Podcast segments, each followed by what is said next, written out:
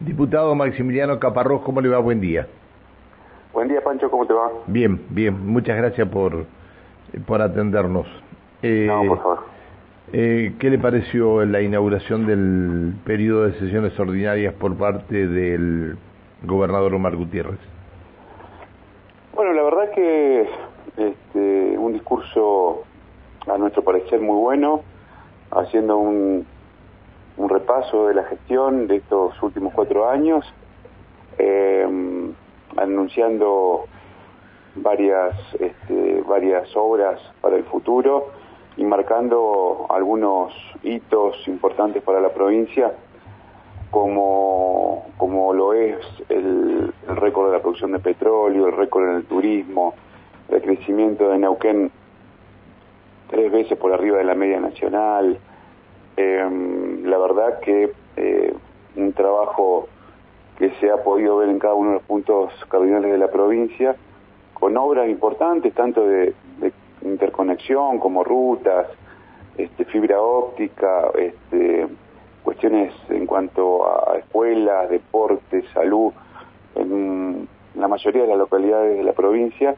un plan de obras que fue récord en este último, en el último periodo el gobernador Gutiérrez y marcando a futuro este, una gran perspectiva y una gran esperanza para los neuquinos con un desarrollo que se está dando y que bueno deja una esperanza de, de bienestar para las próximas generaciones no esto lo en líneas generales y resumiendo lo que dejó un, un muy buen discurso el gobernador. Está bien.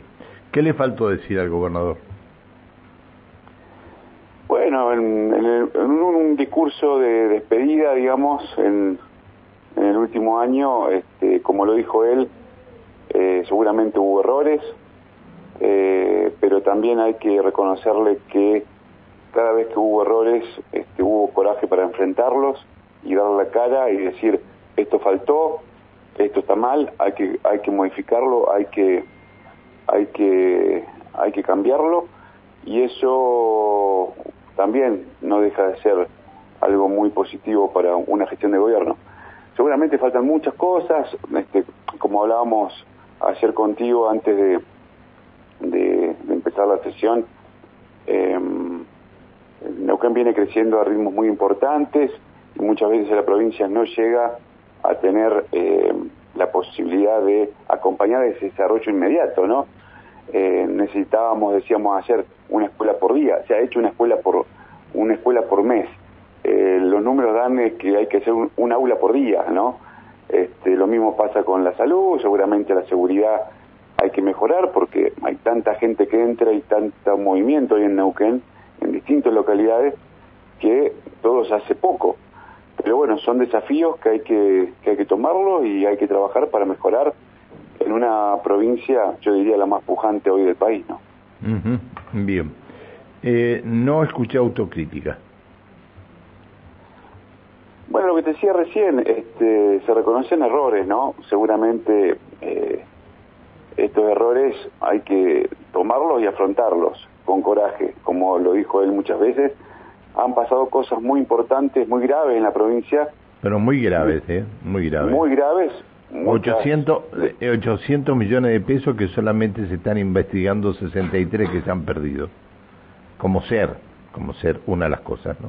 Bueno, eso es eh, una cuestión que hay que investigar hasta el último, hasta el último este, momento, digamos, eso hay que eh, buscar a los culpables y, que la justicia sea implacable. En eso estamos todos convencidos. Hoy hay otro ministro que está en ese, en ese sentido también buscando la respuesta y transparentar un ministerio que, este, bueno, estaba haciendo las cosas mal, veremos quiénes y tendrán que pagar, ¿no? Eso. También hubo otras cuestiones, ¿no? En la provincia como este graves, como la pandemia, como sí, sí, sí, este, sí, sí, como cuestiones que como tenernos encerrado, como tenernos encerrado un año y medio casi, ¿no? Bueno, esas cuestiones que pasaron y que hoy estoy viendo a con el, con el, con el diario del lunes, como se dice, ¿no? No, no, pero está, a ver, estamos haciendo un, un repaso. No estoy echando, no estoy echando culpas, no estoy echando no, culpas. No, no, no. Si quisiera echar culpa le diría, ¿y qué pasó con la inseguridad? Porque no tenemos una Secretaría de Seguridad, tenemos este, una inseguridad permanente. Si quisiera echar culpas, no quiero llegar a echar culpa, diputado.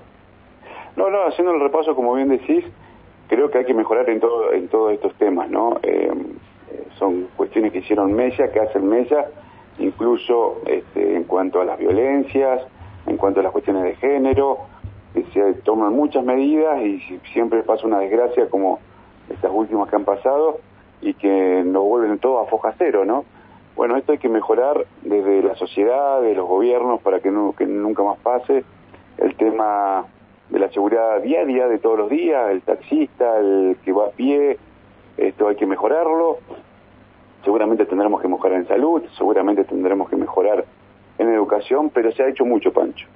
Se ha hecho mucho, este, se ha puesto una provincia de pie que ha estado a la altura de las circunstancias, eh, se han hecho innumerable cantidad de edificios escolares, se van a seguir haciendo rutas, este, se han mejorado hospitales, se está haciendo el norte patagónico que va avanzando. Bueno, pero como te decía, a ver, yo, diputado, diputado, yo sé que con usted se puede hablar y que no no lo va a tomar como una agresión, pero se menciona eh, que se va a inaugurar en, en, eh, antes de, de, de, la temporada, de la próxima temporada estival, se va a, a inaugurar el puente de la Rinconada. Pero eso es, un problema de nación. Es un, es un tema de nación, lo hace nación. Eh, no habló, no se habló nada de la ruta 7. Es el adefesio más grande que tenemos en Neuquén. Y hay dos empresas que permanentemente han ido ganando licitaciones y están haciendo las obras ahí. Y, y eh, realmente es un peligro lo que está pasando. yo creo que hay algunas cosas que no que por ahí no se han mencionado. Por eso dije, para mí, para mí faltó autocrítica en, algunas cosas, ¿no? Que tal vez no le ha respondido al gobernador a lo, a, lo que quería el gobernador que se hicieran algunos funcionarios, ¿no? Y bueno, este, tal vez no sea culpa del gobernador, tal vez sea culpa de los funcionarios, ¿no? Pero hay cosas que, que realmente a mí me preocupan. Van a cobrar el, el este, un peaje en una ruta de 18 kilómetros. Cuando hace en el, en el, el año pasado, no, eh, perdón, en el, este, hace cuatro años atrás u ocho años atrás, este, se dijo que se iba a hacer la ruta 8 y se iba a hacer un puente sobre el río Neuquén para hacer este, una autopista hasta llegar a la ruta 7 que iba a ser autopista hasta Ñelo y de eso lo único que hay son 18 kilómetros que se están haciendo ahora, ¿no? Bueno, esto es lo que te decía que eh, que hay que empezarlo, hay que empezarlo, tal vez no sea no sea suficiente, pero son cosas que hay que empezar. Este peaje de la de la nueva ruta eh, de la 67 es un va a ser un hito, va a ser algo que va a ser un desarrollo para Neuquén y va a ser algo muy importante de una ruta que pedían las, las empresas para poder transitar con tranquilidad y la habían, habían solicitado hacerla ellos y después que el gobierno descuente. Bueno, esto lo va a hacer el gobierno y va a cobrar un peaje porque en este uso intensivo de ese tramo este, hay que mantenerlo y hay que dar seguridad, ¿no? Y esto creo que va a ser importante, Pancho, también esto, como, pero, un montón de otras todo es importante. haciendo en un montón de lugares. ¿no? Todo, lo, todo lo que se haga es importante, todo lo que se haga. A veces lo que no se hace también es importante, ¿no? Eh, me están escribiendo, me están escribiendo desde Loncopué. Dice, se inauguró la, hay una pileta, de, una pileta de natación eh, se inauguró eh, rota y sigue rota. Bueno, eh, alguien se encargará de, arreglarla, me, imagino.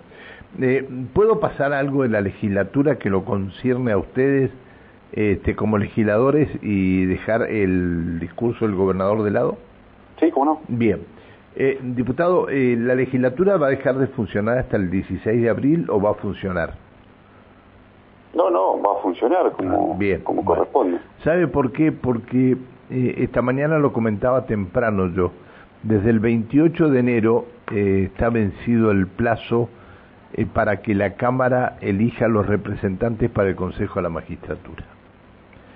ayer, ayer juraron los dos representantes de los colegios de abogados. Y faltan los dos representantes del Movimiento Popular Neuquino, el representante del Frente de Todos y el representante de Juntos por el Cambio. Es decir, ustedes, ustedes hicieron esta ley y no están cumpliendo con la ley. Se lo dije a la diputada este, que antecedió la palabra, la diputada Yelen Gutiérrez, y se lo digo a usted también. ¿Cómo, cómo pueden tomarse esta, esta atribución y dejar a la provincia sin que pueda sesionar el Consejo de la Magistratura? En realidad, Pancho, el Consejo de la Magistratura termina, terminó los actuales consejeros eh, el 28 de febrero. ¿De enero? No, febrero. ¿El 28 de febrero? 28 de febrero terminaron su función, o sea, hace dos días atrás.